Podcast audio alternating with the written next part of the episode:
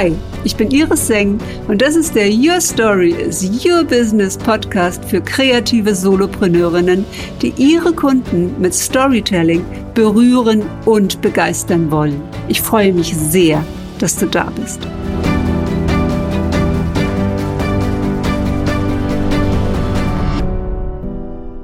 Hallo und herzlich willkommen, liebe Kerstin, Kerstin Mader, CEO von Mompreneurs. Hallo, guten Morgen. Vielen Dank für deine Einladung.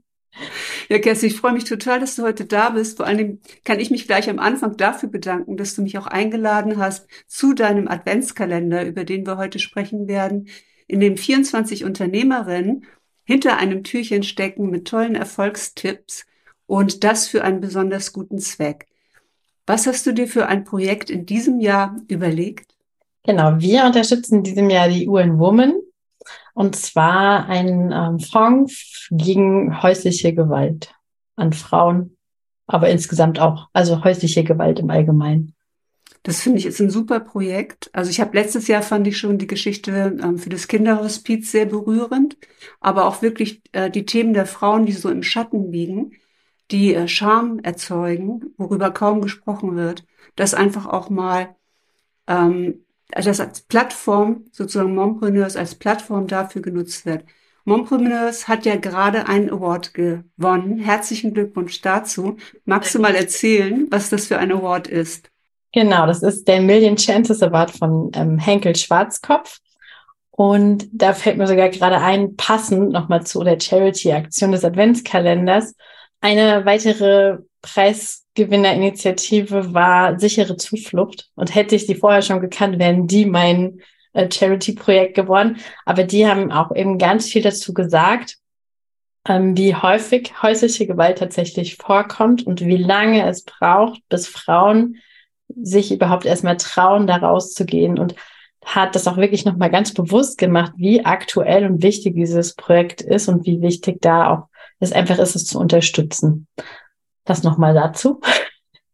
genau, der Preis, ja, das war eine mega, mega schöne Auszeichnung. Wir haben im Bereich Startup gewonnen, also nicht das Mompreneurs des Startup ist, sondern einfach das Mompreneurs dafür steht, ähm, Frauen, in unserem Fall Mütter, zu unterstützen, sich selbstständig zu machen, in ihr Business zu starten und eben ja ein Startup zu werden.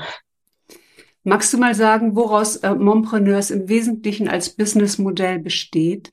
Aktuell haben wir natürlich die Community, die ist erstmal so für alle ähm, zugänglich und erreichbar, wo ein freier Austausch ähm, entsteht. Und dann gibt es dazu eins zu eins Coaching mit mir. Und es gibt Kurse, Programme, Masterminds. Ab 2023 gibt es da noch vieles mehr. Und ähm, ja, da kann die Mama wenn sie startet, einsteigen, bis hin wirklich zu ganz wunderbaren, erfahrenen Unternehmerinnen, die sich da auch einfach austauschen wollen und ja, wie das in so einer Mastermind natürlich ist, einfach gemeinsam vorankommen möchten. Ja, die äh, Gruppengröße ist beeindruckend. Das sind fast 12.000 Mitglieder, sicher eine der größten Facebook-Gruppen, wenn nicht die größte für ähm, Frauen im Business, die außerdem auch noch Mutter sind. Und du selbst hast eine fünfköpfige Familie wie bekommst du denn deinen Alltag ähm, so aufgeteilt, dass du eine leidenschaftliche Mutter sein kannst, weil das bist du. Ich habe dich ja selbst erlebt, auch mit deiner Gelassenheit und mit deiner Ruhe. Ja, mit diesem großen äh, Bus, mit dem du in den Alpen warst, als wir uns im Retreat getroffen haben, ähm, wo sonst normalerweise die ganze Familie drin war, waren wir ähm, zusammen. Und Teilst du dir das jeden Tag ein? Hast du so feste Abläufe oder ist es mehr flexibel geregnet, äh, geregelt? Also tatsächlich versuche ich immer zu planen, aber in der Realität, ähm, ja, es ist doch ein hohes Maß an Flexibilität, was gefordert wird. Ähm, ja, ich frage mich tatsächlich manchmal auch, wie ich das schaffe. es ist eine Menge Herzblut dahinter. Also es ist wirklich so, dass ich da so innere Antreiber habe, die mich das mich einfach weitergehen lassen.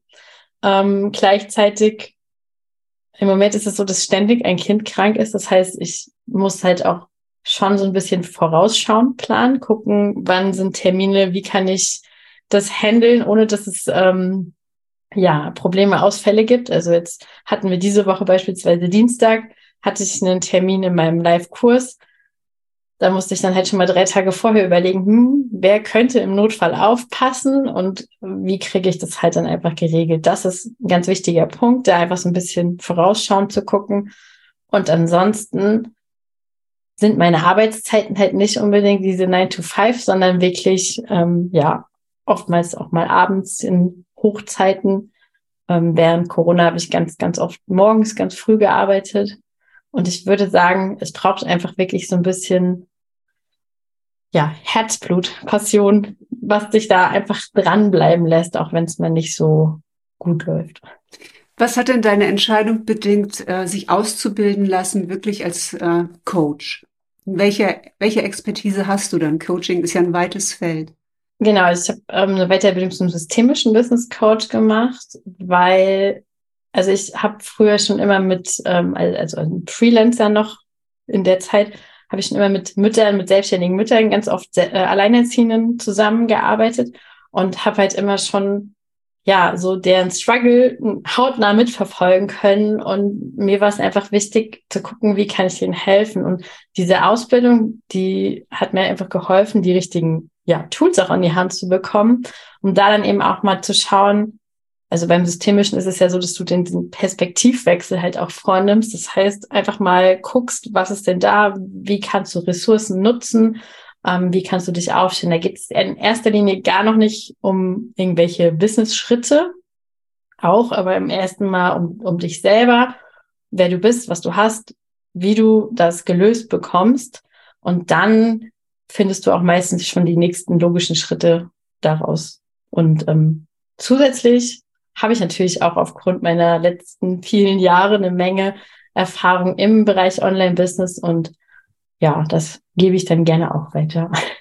Was hast du vorher gemacht? Also ich habe 2013 tatsächlich mit meiner Freundin, als wir 30 geworden sind, äh, einen Blog gegründet und das war der erste Schritt in die Online-Welt.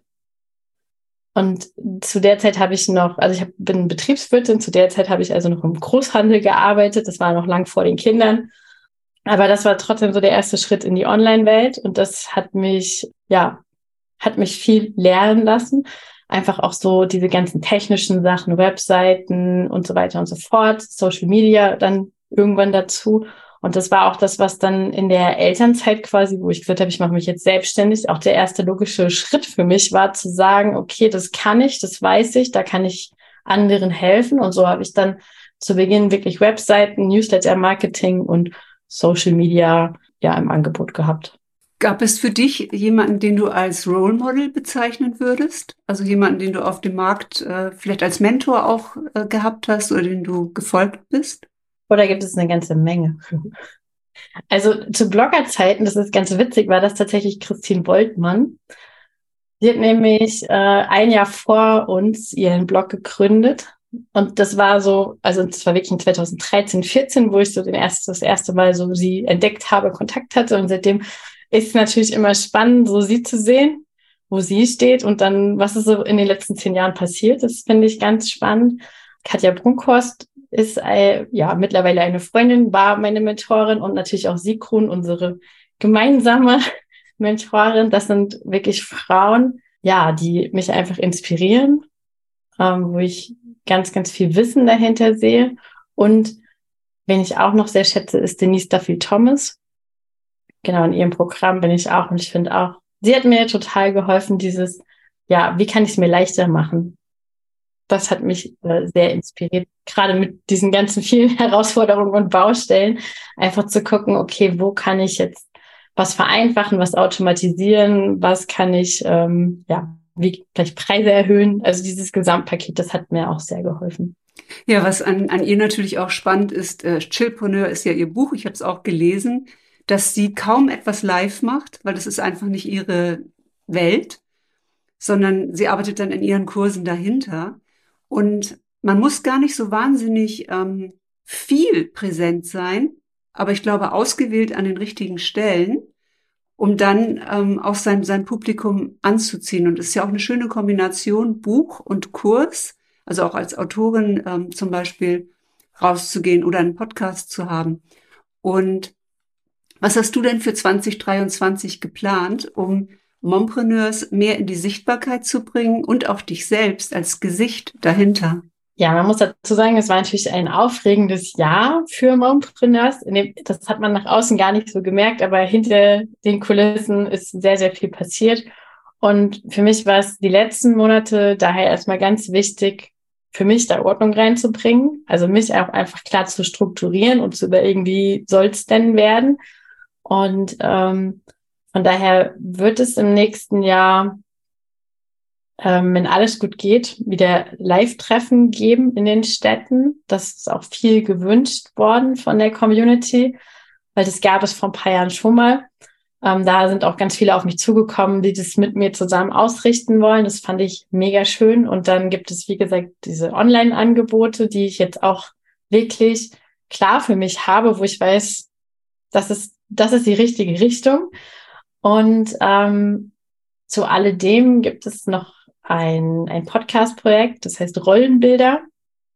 Ähm, das läuft nicht komplett unter Mompreneurs, aber gehört für mich schon dazu, denn das ist ein Podcast-Projekt, wo ich 52 Interviews führen möchte ähm, mit Frauen, aber auch Männern, denn es geht tatsächlich um darum, auch so ein bisschen alte Rollenmuster aufzubrechen. Und das ist mir ganz wichtig, denn ich finde oder ich merke auch, dass das gerade in der Mompreneurs Community immer wieder ein Thema ist, dass da ganz, ganz viele alte Rollenmuster noch sitzen. Das ist nicht mal böse. Das ist einfach uns so mitgegeben worden, dieses typische Hausfrau und der Ehemann bringt das Geld heim. Und das sind so Herausforderungen, mit denen ganz viele Mompreneurs zu kämpfen haben. Aber ich finde auch spannend, mal die andere Seite eben zu sehen, was eben bei dem Mann los ist. Es ist ja nicht nur, dass sich einer ungerecht behandelt fühlt, sondern da ist ja auch eine andere Sicht. Und deswegen möchte ich da einfach mal dahinter gucken, die Geschichten hören. Und ich bin halt auch der Meinung, es ist ja nicht nur dieses typische Mama, Papa, Kind, Mama, Hausfrau, Papa geht arbeiten, Kind ist da, sondern es gibt ja auch ganz, ganz viele andere Familienmodelle. Und da auch einfach mal so ein bisschen, ja, vielleicht den Blick über den Tellerrand zu wagen, zu gucken, was ist die Geschichte dahinter? Warum sollte man nicht gleich vorschnell urteilen vor allen Dingen und zu sagen, ja, weiß ich nicht, du hast vielleicht Stiefkinder, du bist keine Mutter oder du bist vielleicht, weiß ich nicht, äh, dein Mann geht nicht arbeiten, sondern du bist die Verdienerin. Das ist, was da einfach so die Geschichten dahinter mal zu hören. Was ist der, der Beweggrund dafür? Also ich habe da eine persönliche Story auch mit äh, Mompreneurs, weil ich habe mich natürlich da nicht wirklich zugehörig gefühlt, weil ich ja das Muttersein nicht leben konnte. Ja, ich habe zwar ein Sternenkind und ich weiß noch, wie berührend es damals war, als ich, ich habe dann an Esther geschrieben und ähm, habe geschrieben, das ist viele, viele Jahre her, ich würde so gerne in dieser Gruppe sein, aber ich bin nicht wirklich Mutter.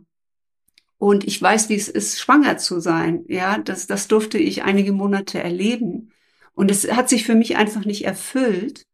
Und ich weiß aber, dass ganz, ganz viele von meinen Kundinnen Mütter sind. Und es würde mir so helfen, in dieser, gerade weil es auch so eine große Gruppe ist, einfach in dieser Gruppe zu sein und zu sehen, was sind denn deren Themen? Gibt es irgendetwas, wo ich bei unterstützen kann, wo ich bei helfen kann, ja? Und ich bin bis heute in dieser Gruppe und als wir uns kennengelernt haben, hat mich auch nochmal berührt, dass du gesagt hast, genau diese Offenheit möchtest du auch. Ja, es ist doch auch sowas, was definiert denn eine Mutter? Und, und wer sind wir denn, dass wir darüber urteilen, ob vielleicht jemand keine Kinder bekommen kann oder eben ein Kind verloren hat? Warum sollte ich denn, also ich möchte ja andersrum genauso nicht verurteilt werden, weil ich vielleicht drei Kinder habe. Ich möchte auch nicht in diese Großfamilienschublade deswegen geschoben werden. Ich bin ja trotzdem noch ich. Und ich finde, das ist viel wichtiger. Und es gab tatsächlich schon Vorfälle, wo genau solche Themen auch in der Gruppe ähm, diskutiert wurden. Und das finde ich, hat mich so verletzt zu sehen, wie da geurteilt wurde. Und das ist echt was, was ich, ja, das macht mich persönlich ganz irre. Und das möchte ich unbedingt, ähm, ich will nicht sagen verhindern, aber zumindest, ich möchte dazu aufrufen zu sagen, stopp, bevor du jetzt urteilst, guck doch erstmal, was dahinter steckt. Warte doch erstmal und, und hör dir die Geschichte an. Um, ähm, Kerstin, was glaubst du aus deiner Coaching-Sicht? Was steckt dahinter gegen andere, das sind ja Frauen, Frauen gegen Frauen? Ich meine, Ich glaube, jede Frau, die hier rausgeht im Online-Business, ins World Wide Web, hat Respekt davor, dass irgendjemand kommentiert, hatet, vor allen Dingen aber Angst auch vor Männern. Was man dann in der Realität erlebt ist, dass es mit Frauen alles andere als witzig sein kann. Also die meisten Attacken, die ich selbst erlebt habe, die waren von Frauen und das auch noch von Frauen, mit denen ich befreundet gewesen bin. Die also dann zu mir gesagt haben, ich kann dein Coaching Coming Out überhaupt nicht verstehen. Ich finde die Bilder auf deiner Webseite fürchterlich. Ich fand dein Bücherregal vorher besser. Ja, jetzt ist da so viel Luft drin. Vorher war es komplett vollgestellt. Also lauter so kleine Attacken, die immer wieder den, den Selbstwert, das Selbstvertrauen, und das braucht man natürlich, um sichtbar zu werden, braucht man auch eine Form von positiver Kritik, konstruktivem äh, Feedback. Und ich weiß auch, ich erinnere mich an diesen Fall, den wir äh, diskutiert haben in der Gruppe, wo einfach gesagt wurde, äh, das ist eine Coachin mit ganz starken amerikanischen Methoden und eine große Warnung davor. Und ähm, die hätte also bei aller Liebe ja überhaupt keine Ahnung davon, wie es ist, Mutter zu sein, obwohl sie im Kleinkindalter Stiefmutter geworden ist. Heute sind es ähm, fast erwachsene Teenager, die sie begleitet hat. Nur das hat sie nie nach außen gespielt. Das haben viele einfach gar nicht wahrgenommen oder hinter, hinter dieser öffentlichen Person gesehen. Jeder hat ja selbst das Recht zu entscheiden, wie viel zeige ich von meinem Privatleben da draußen, wie viel zeige ich von meiner Persönlichkeit und wie viel zeige ich sozusagen als Businesswoman auch. Ich finde das ganz spannend, weil es ist ja auch so, dass selbst ich, ich meine, ich bekomme ja mit, wenn jemand Neues in die Gruppe kommt und dann sind da auch manchmal Personen dabei, wo ich mir denke, ah cool, ich wusste gar nicht, dass die Mutter ist oder dass sie vielleicht schwanger ist oder was auch immer. Ich meine, das, wie du schon sagst, das liegt ja an mir zu sagen, da sind eben drei Kinder, aber ich könnte ja genauso sagen, ich, das tut hier nichts zur Sache. Und es geht hier um meine Arbeit und deswegen, ähm, ja, da sollte man einfach schauen oder das einfach respektieren auch, dass ja jeder eben das preisgeben kann, was er möchte. Und ähm, zu dem ursprünglichen Punkt, das ist eine schwierige Sache. Ich hatte bisher fast ja, immer das Glück, dass eigentlich nicht so viel Negatives mir entgegengeschwappt ist. Zumindest habe ich nicht so viel davon mitbekommen. Aber ich würde schon sagen, dass es halt auch oftmals ein bisschen die eigene Unzufriedenheit ist, die die Frauen dazu, ähm, sie dazu bringt, einfach solche Sachen zu schreiben. Das ist ja ganz, ganz oft im Netz so, wo ich mir denke, wenn ich ich habe gar nicht die Zeit oder den Kopf dazu, irgendjemandem was Schlechtes vor den Kopf zu werfen oder da irgendwelche fiesen Kommentare zu schreiben. Und ähm, ich denke einfach, die sind so in ihrem eigenen Leben vielleicht unzufrieden oder mit dieser Situation für sich in dem Moment unzufrieden, dass sie das so raushauen müssen. Keine Ahnung. Ich würde nicht auf die Idee kommen. Ich, wenn ich vielleicht mir denke, oh, naja, das ist jetzt nicht so meins, dann behalte ich für mich und gut ist aber ich hätte nie den Drang, das jetzt rauszuschreiben. Ja, ich meine, das ist halt eine Frage von einem Reifegrad, von einer entwickelten Persönlichkeit. Ich bewerte ständig. Also mein, mein Gehirn tut das einfach automatisch. Ich will ja. diese Gedanken überhaupt nicht haben. Aber inzwischen habe ich gelernt, das nicht ständig rauszuhauen. Also ich war ein furchtbarer Teenager. Ja, und äh, ich kann mich auch noch, auch noch als junge Frau, als Studentin Gossip, ne, immer über andere irgendwie herziehen, das war Lebendigkeit für mich. Also völlig, völlig schräg. Aber dann gehörte man dazu, man, gehört, man hatte eine Zugehörigkeit in der Gruppe und äh, die gehörten zusammen und die anderen nicht. Ne? Also es wurde dann auch ausgegrenzt. Und ich musste jetzt echt ein paar Jahre alt werden, bevor ich das Muster auch so für mich selbst erkannt habe.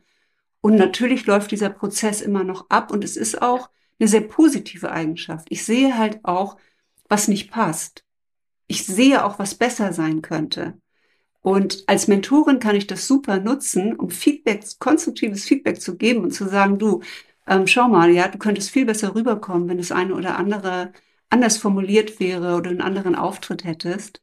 Und ähm, was hast du dir denn, ja, ich sage mal, jetzt so als Familienbild auch gemeinsam mit deinem Mann, was hast du dir persönlich vorgenommen? Wie möchtest du nach außen treten? Ist für dich Familie zeigen tabu?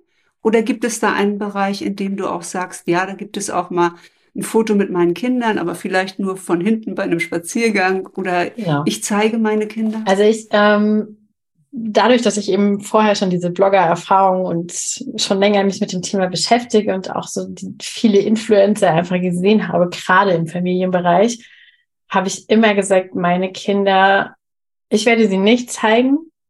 Also die, man sieht die natürlich mal, wenn wir eine Story machen und sie irgendwo laufen, dann sieht man, dass ich drei Kinder habe. Das kann auch jeder wissen. Aber es weiß keiner, wie meine Kinder heißen. Ein paar wissen, wie alt sie sind vielleicht.